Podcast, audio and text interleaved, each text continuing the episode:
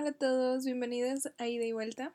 Ah, hoy solo estoy yo, Piki, y voy a platicarles de un tema que de hecho se me ocurrió un poco estando en Monterrey este diciembre y es ah, la carretera. La carretera tiene diferentes significados, por ejemplo, hoy quiero hablar de cómo lo utiliza Cristina Rivera Garza en Había mucha neblina o humo o no sé qué, y cómo lo utiliza Kubrick en Lolita. Entonces tenemos dos carreteras, ¿no? Tenemos la carretera americana con un montón de ah, signos de grandes compañías que están surgiendo a mediados del siglo pasado. Tenemos a Coca-Cola, tenemos a Kellogg's, tenemos a Ford, tenemos ah, grandes símbolos del progreso americano.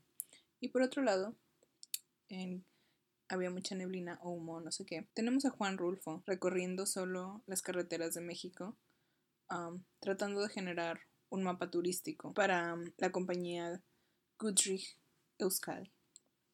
Entonces, por un lado está el pronto a ser mejor escritor de México, porque yo no conozco a ningún Octavio Paz. Y por otro lado está un pedófilo que mató a una señora para quedarse con su hija menor de edad y tener sexo con ella.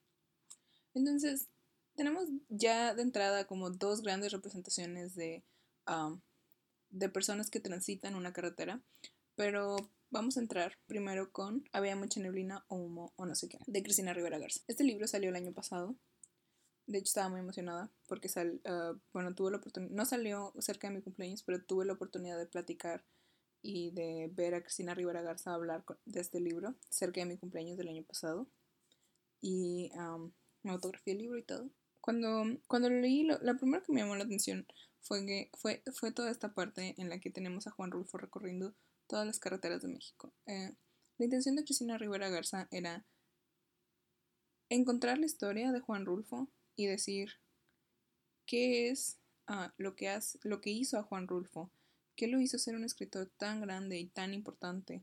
Y para eso ella se va hasta reconstruir, hasta ficcionalizar lo que ha encontrado de la historia de Juan Rulfo empezando por su familia, por cómo conoció a su esposa, que ella se le imagina recogiéndola en una carretera en uno de estos tantos viajes, que creo que es un símbolo muy interesante o muy bonito sobre ah, cómo vamos recogiendo cosas en nuestra vida mientras vamos avanzando, o sea, los días avanzan, los años avanzan, vamos recogiendo parejas y vamos a recogiendo familia y van formando parte de nuestra vida y no solo parte de nuestra vida, sino, por ejemplo, para los artistas, cómo forman parte de su arte. Y tenemos un Juan Rulfo que, o sea, que tiene un trabajo normal y de hecho no solo normal, sino un trabajo muy exigente en el que tiene que trabajar muchísimas horas al día para una compañía a la que en realidad no le importa. Y cómo e, ese viajar en la carretera y ese estar en un carro y ese, esa desconexión del mundo es, es lo que hace a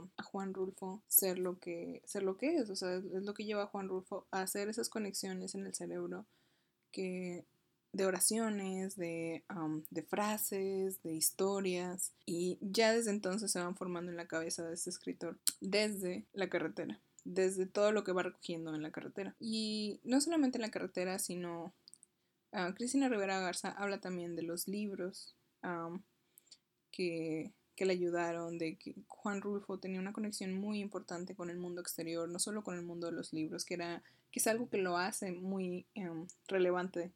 Este, es que no solo estaba viendo hacia el interior de los libros, porque es muy fácil perderse.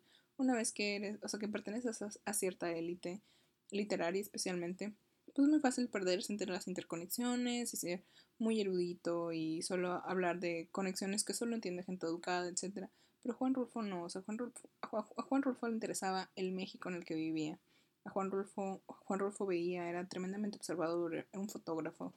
Y Cristina Rivera Garza también habla de, de, su, trabajo como fotógrafo para, por una comisión eh, en la Ciudad de México, una comisión del gobierno. Y cómo todas estas cosas van haciendo van formando Pedro Páramo. Y al mismo tiempo, Cristina Rivera Garza incluye algunos fragmentos de Pedro Páramo. Em, y de hecho también habla de, de Juan Rulfo y, su, lectura de María Luisa Bombay, de La Amortiguada. Y porque, o sea, no solamente era una persona que leía y que estaba muy informada de la cultura actual, sino era alguien que también leía, o sea, tal vez no necesariamente todo el canon, pero, pero leía a final de cuentas. Entonces tienes a un Juan Rulfo que, que leía a María Luisa Bombal, que, que le gustó mucho la mortajada, que en palabras de, de Cristina Rivera Garza agarró esos murmullos y, que, y fueron formando lo que los murmullos que ya formarían parte después de Pedro Páramo. Y más adelante Cristina Rivera Garza sigue hablando de, por ejemplo, reescribe algunos cuentos, algunos fragmentos de Juan Rulfo, noveliza sobre uh, una subida y, y, va formando, ¿no? Va, al mismo tiempo que ella va recorriendo esas carreteras y al mismo tiempo que ella va subiendo estos montes y va conociendo a las comunidades indígenas que tal vez no conocieron necesariamente a Juan Rulfo, pero uh, hay algún recuerdo de este escritor que subió a, a tomar las fotografías. Este, te vas encontrando con, con, esa relación que Cristina Rivera Garza llama como la más cercana que puede existir, ¿no? Entre el, el lector, la lectora y su texto, que, que es algo también, es, que, es con lo que se quiere encontrar Cristina Rivera Garza, ¿no? O sea, quiere, es, um, más allá de estudiar Juan Rulfo, quiere, de, de estudiar a Pedro Páramo, quiere estudiar a la persona que está detrás y todo lo que está alrededor de él para entender mejor de dónde salió ese México tan bien captado en tan pocas palabras. Entonces, no, y de hecho tiene una cita muy interesante en la página. Es en la página 27. Tiene esta, esta, esta cita de Mauricio Lazarto, The Science and Machines, con la que empieza el primer capítulo. When we drive, we activate subjectivity and multiplicity for partial consciousness connected to the car's technological mechanisms. There is no individual subject that says, You must push this button, you must press this pedal. If one knows how to drive, one acts without thinking about it, without engaging reflexive consciousness, without speaking or representing what one does. We are guided by the car's mechanic assemblage, or actions and subjective components, memory, attention, perception, etc., are automatized. A part of the mechanic, hydraulic, electronic, etc. Apparatuses constituting by mechanical non human components, parts of the assemblage. Driving mobilizes different, pro different processes of conscientization, one succeeding the next, superimposing one onto the other, connecting or disconnecting according to events. Often, as we drive, we enter a state of wakeful dreaming, a pseudo sleep, which allows several systems of consciousness to function in parallel, some of which are like running lights while others shift to the foreground.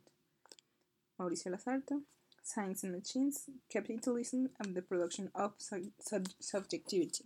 Y esta cita le, le sigue una frase de Juan Rulfo, que va, y tú sabes que el estarse sentado y quieto le llena a uno la cabeza de pensamientos. Y esos pensamientos viven y toman formas extrañas y se enredan de tal modo que. Juan Rulfo, en el aire de las colinas. Y con esas dos frases, Cristina Rivera Garza hace un grande y una grande y comprensiva introducción sobre cómo ella no está tratando de difamar ni de adiñarse en ninguno de los textos de Juan Rulfo, sino de tratar, como ella ha explicado, de, de encontrar que estaba más allá de Juan Rulfo. Y después de esa introducción tenemos estas dos frases que abren el libro. Entonces ella habla como, sin necesidad de dormir, con tantos viajes en carretera, en este estado de pseudo sleep o or state of wakeful dreaming, como Juan Rulfo, conecta, uh, trayendo conexiones del subconsciente que, que son las, las, primeras fases de Juan Rulfo. De hecho, también habla de que algunas de las primeras líneas de Juan Rulfo fueron escritas durante ese tiempo. Y, más allá de eso, una, una cosa muy interesante, todo, todo, este primer capítulo es Juan Rulfo recorriendo todos los estados de la República, lo que ve, y, y muchas cosas de las que ve. Es tierra, es desierto, son pueblos alejados de otros. Y creo que es algo que nosotros también podemos ver cuando recorremos México. Um, hay lugares muy um, poblados, como por ejemplo está Monterrey, pero una vez que sales de Monterrey en carretera, por ejemplo, hacia cuando sales hacia Monclova, yo soy de Monclova, este, sales hacia Monclova y no ves nada por dos horas. El viaje dura dos horas y media, media hora es la salida, por dos horas no hay nada. Y si hay algo, son pequeñas casitas, son pequeños ejidos que no tienen ninguna conexión con el mundo. Y Cristina Rivera Garza quiere plantear eso, ¿no? O sea, era kilómetros y kilómetros de tierra y de una que otra catedral, o pequeña iglesia, o uno que otro pueblo, que Juan Rulfo va viendo y va recogiendo y dentro de esta de este cerebro de fotógrafo que tiene de, de querer capturar aquello que más le llama la atención. Esto, esto era mucho de lo que ve y, esto es, y eso es lo que forma Comala. Estas imágenes de desierto, estas imágenes de pueblos abandonados que son mínimamente tocados, o sea, que parecerían que son mínimamente tocados por lo que está sucediendo en las grandes ciudades, en realidad son fuertemente afectadas por todas las decisiones que toman, ¿no? Son alejadas en distancia, pero no, no en presencia, no, no en daño. Y tiene, em, durante esta primera parte vas, vas viendo que tiene esta conversación con la que sería su esposa, que es que baja la velocidad o cosas por el estilo. Y van pasando anuncios de los estados, Ciudad de México, Durango, Querétaro, Guanajuato. Y, y, Juan Rulfo está viendo, ¿no? Y, se interconectan frases de, de Pedro Páramo, precisamente. Eh, entonces, tienes, tenemos aquí un libro en el que la carretera es usada como un como una analogía extendida de la vida, de la vida general de todos nosotros, de cómo vamos avanzando y recogiendo cosas, y de la mente de un creador. Y del el papel tan importante que tiene, que tuvo en la creación de la obra emblemática mexicana que es Pedro Páramo. Ah, el recorrer la carretera, el, el, que un hombre se sentara y se volviera una máquina en sí mismo, que eso ya te dice bastante, ¿no? O sea, el, el hecho de que Juan Rulfo se pusiera en estado inconsciente y el hecho de que podamos ser uno mismo con la máquina, o sea, Juan Rulfo era este hombre de progreso que sin embargo nunca dejó de observar, o sea, era este hombre que tenía una vida de clase media del siglo, de mitad del siglo pasado que sin embargo nunca dejó de observar y nunca dejó de ver que ese progreso era algo muy lejano para otras personas, que ese progreso era algo que, que no pertenecía a gran parte de México. Era impresionante que las, estas grandes ciudades en las que se centra como todos los acontecimientos fueran tan ajenos a estas grandes cantidades de terreno que no son partícipes de eso. O sea, en ese ensueño o en esa um, Mid Dream, este, Pseudo Dream, Pseudo Sleep, del que habla, uh, que cita Cristina Rivera Garza. En eso se va formando y, este, y al mismo tiempo está tratando de formar su familia, ¿no? O sea, está viendo eh, estos dos Méxicos y al mismo tiempo está hablando con su esposa y está formando una relación entonces, siempre con, um, siempre con la mirada atenta tanto a su vida personal como a lo que estaba sucediendo a su alrededor. Y eso es, eso es algo que lo hacía como un gran artista, ¿no? O sea, no había dos, um, dos Méxicos, ¿no? O sea, él veía dos Méxicos, pero él los vivía, los vivía fuertemente y los entendía y los logró retratar en su arte y logró tener una familia. De hecho, solo escribió tres libros y él ya se retiró y nada más dijo que pues es que yo trabajo. Y esa es una frase muy famosa de Juan, uh, de Juan Rulfo, que, pues, o sea, que le preguntaban que por qué no escribía más y él dice que pues es que yo trabajo. Es una excusa que muchos de nosotros ponemos para no hacer cosas, pero escucharla de como un escritor que dejó como a México queriendo más de él y que te diga, bueno, pues es que yo trabajo, de que bueno, pues sí, pero no trabajes, ¿no? O sea, ponte a escribir. Pero él lo que escribió fue suficiente y de hecho fue suficiente como para posicionarlo como el escritor, el mejor escritor de México. Por otro lado tenemos a la Lolita de Kubrick, tenemos a los actores, tenemos a Sue Leon como Dolores Hayes, Lolita. Tenemos a James, James Manson como Humphrey uh, Humber, Humbert, perdón. Shelley Winters como Charlotte Hayes. Um, Peter Sellers, Sellers como Quilty y um, etcétera. Tenemos um, un cast muy um, no muy diverso, pero de actores muy um, que fueron muy reconocidos. Y tenemos la historia de um, Humbert Humbert escribiendo sobre sus memorias de Lolita y de...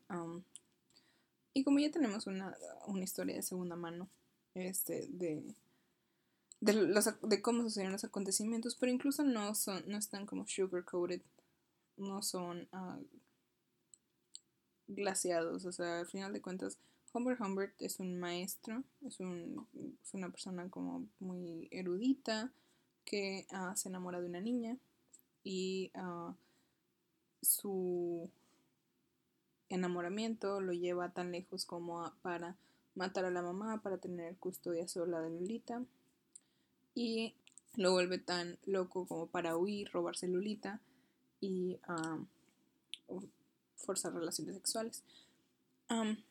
tal vez no parecería ni, ni en la película ni en el libro que se forzan relaciones sexuales, pero estamos conscientes de que una niña de 14 años no puede dar consentimiento de ninguna manera.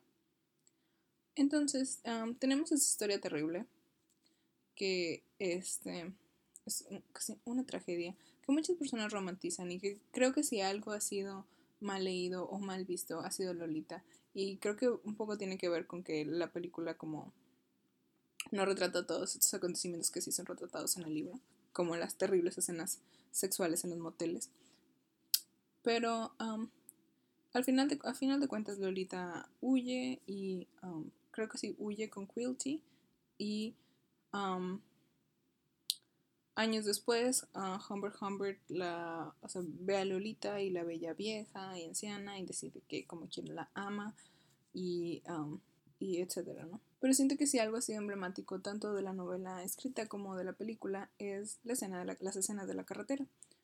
Alguien nos va siguiendo, este, que después aprendemos que es Quilty, pero van en esta carretera y van recorriendo moteles, vemos ah, grandes anuncios y vemos un Humbert Humbert que no puede concentrarse, em, solo puede concentrarse en manejar. O sea, es una persona que está muy preocupada, que este que se robó una niña que cometió, oh, cometió un o sea, está cometiendo un crimen al robarse esta niña y este de la que no necesariamente tiene custodia y o sí tiene custodia. No sé cómo funcionan las leyes en Estados Unidos sobre la custodia. O sea, si, si se casan, tendrá la custodia completa. Pero bueno, cometió el crimen de matar a su mamá, al menos. No sabemos si está robando a Lolita, pero está huyendo con Lolita. Entonces, tenemos un Humbert Humbert que está recorriendo Estados Unidos y ha sido representado como tanto la escena del libro como la escena de la película, como este gran gran representación del progreso americano de igual mediados del siglo pasado. Este, y está recorriendo Estados Unidos y estos grandes anuncios y los moteles y esta cultura del road trip y este y es algo como muy embellecido en general por, ah, por la cultura cuando en realidad es algo o sea, si nos detenemos a pensarlo es algo muy terrible o sea estamos viendo o sea la persona a la que se le presenta este progreso es a un criminal es a un pedófilo es a alguien que está robando a una niña le está forzando a tener relaciones sexuales en múltiples hoteles, en múltiples locaciones de Estados Unidos. Eso es lo que tenemos, ¿no? Pero en esta escena también em, aprendemos muchas cosas de Lolita, aprendemos muchas cosas de Humber Humbert, o sea, de su desesperación, cómo va creciendo, o sea, cómo, va aumentando la desesperación de uh, Humber Humbert y cómo va descubriendo sobre Quilty y sobre la relación que eh, Lolita tiene con Quilty, etc. Y entonces vamos entendiendo más sobre los personajes gracias a que están sentados en un carro. Siento que, por ejemplo, el aprender de alguien, o sea, si podemos aprender de alguien es durante un viaje en carretera y, creo que es algo que, que, me pasó también cuando yo estaba en Monterrey. Estaba, yo no había tenido la oportunidad de sentarme con mi familia política a, pues nada más a platicar, ¿no? Entonces fuimos a Parras y Y, en un viaje en carretera estuvimos tres horas en el mismo lugar y, platicando y contando cosas o viendo una película o así. Y, dentro de eso ayuda mucho a, no solo como a calmar los ánimos y emocionar el viaje, como viajar con más personas, sino ayuda a conectarte con otras personas en otro nivel, que es más allá del estar sentado en una sala, porque, o sea, en circunstancias muy difíciles pasarías tres horas sentados en una sala con, con otra persona que no sea tu pareja o, o cosas por el estilo. Yo, yo creo que, que sea tu pareja o, amigos muy cercanos. Entonces, tenemos a Humber Humber y a Lolita recorriendo esta carretera y no solo nosotros como espectadores llegamos a conocer más, o sea, como si, si en algún punto decimos de que, bueno, pues es este hombre que, o sea, que tal vez hizo algo como muy desesperado, pero tiene alguna posibilidad de, de redención, aprendemos justo en ese carro que no, o sea, no existe ninguna posibilidad de redención, o sea, él, él necesita poseer a Lolita y vamos a, a, una Lolita muy rebelde, o sea, si, si ya sabemos que Lolita es en general muy rebelde, siento que en este carro, o sea, la forma en la que habla o la forma en la que expresa, en la que sus expresiones son presentadas, este, siguen siendo las de una niña, pero las de una niña muy inteligente. Que, que tal vez eso podría confundir a la gente, pero en general no creo que sea una excusa como para ni sexualizar ni romantizar la relación de Humbert, Humbert y Lolita. Pero entonces tenemos un Estados Unidos que se presenta así como abierto al progreso ante un pedófilo. Y um, y tenemos un México que se presenta grande en su progreso ante, un, ante el más grande escritor, ¿no? O sea, y, y no solamente eso, o sea, también tenemos, uh, o sea, siento que al menos a mí me hace preguntarme, o sea, ¿para quién es ese progreso? ¿Ese progreso era para, era, estaba dispuesto para Humbert Humbert? ¿No se supone que ese progreso grande era para la gran familia que representa el sueño americano de una casa y de salir adelante a través de los años, etc. Y tenemos este escritor que recorre México y que se da cuenta de, estas, de esta falta de interconexiones entre las grandes ciudades y los pequeños pueblos. Y, y, se encuentra con poblaciones indígenas que han sido como robadas de su territorio para hacer carreteras. Este, tenemos como dos grandes fallas de ese progreso, ¿no? O sea, el, el siglo XX, mediados del siglo XX, se nos ha vendido como esta idea de que existía, o sea, de que el progreso era para todos. Y precisamente nos encontramos con, con que el progreso no fue para todos. O sea, esas carreteras, si bien nos ayudaron como a conectarnos más, tanto en un nivel personal, o sea, tanto en el nivel personal, porque por ejemplo en, en México una de las cosas que habla Cristina Rivera Garza es que se empezaron a dar vacaciones un poco más largas y uh, para que se permitiera viajar a las personas y fomentarles que, se, que viajaran en carro, que viajaran en carretera, por ejemplo, Acapulco, cosas por el estilo. O tenemos uh, ese progreso y tenemos poblaciones, ejidos y poblaciones indígenas que han sido completamente abandonadas de ese, de ese progreso. Es, es un progreso selectivo, ¿no? Y acá tenemos un progreso que es para todos, pero un progreso que es tanto para todos que permite este tipo de atrocidades, ¿no? Justo a la vuelta de la esquina.